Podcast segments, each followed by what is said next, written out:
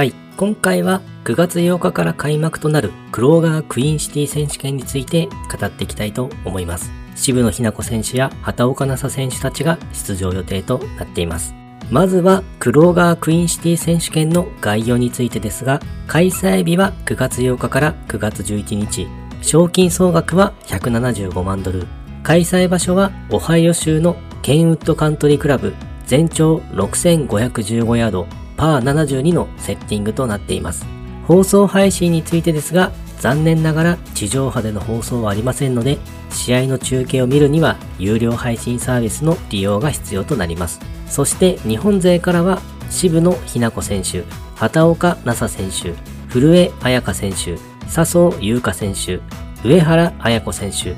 野村春京選手が出場予定となっています。続いて気になる注目選手について語っていきたいと思います。まずは渋野日向子選手。前の週のダナオープンでは2打及ばず予選落ちとなってしまいました。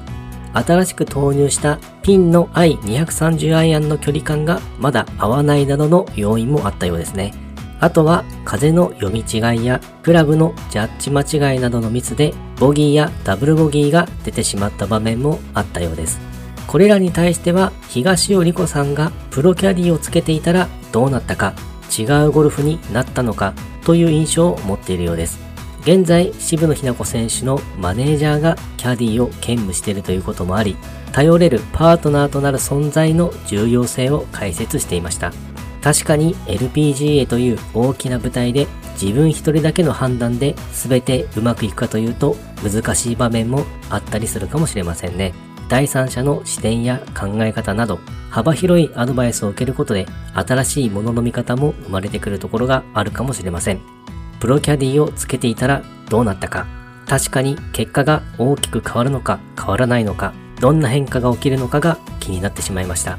とりあえず新しく投入したアイアンの距離感の把握やスイングなどについては調整中だと思うので今大会ではまず予選突破そして上位争いに期待していきたいです。ただ渋野日向子選手の場合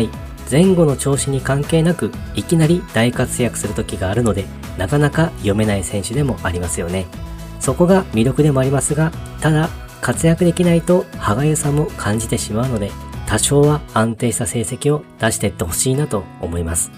そして畑岡奈紗選手、前の週のダナオープンでは大会連覇も見える位置にいたものの結果としては7位となってしまいました。ただ4日間すべて60代でラウンドするなど調子は悪くなさそうな感じです。畑岡奈紗選手自身も連覇ができなくて悔しい気持ちが大きいですけどトップ10に入れたので今週もいい試合ができたと思いますと手応えはあった試合だったようです。バーディー獲得数はツアーナンバーワンとなっているのであとはボギーを出すのを抑えられれば優勝争いに絡んでいけると思います。スタッツについてもパーオン時の平均パット数が5位であったりパーオン率も22位とパットとショットが噛み合ってくるとスコアも爆発しそうですね。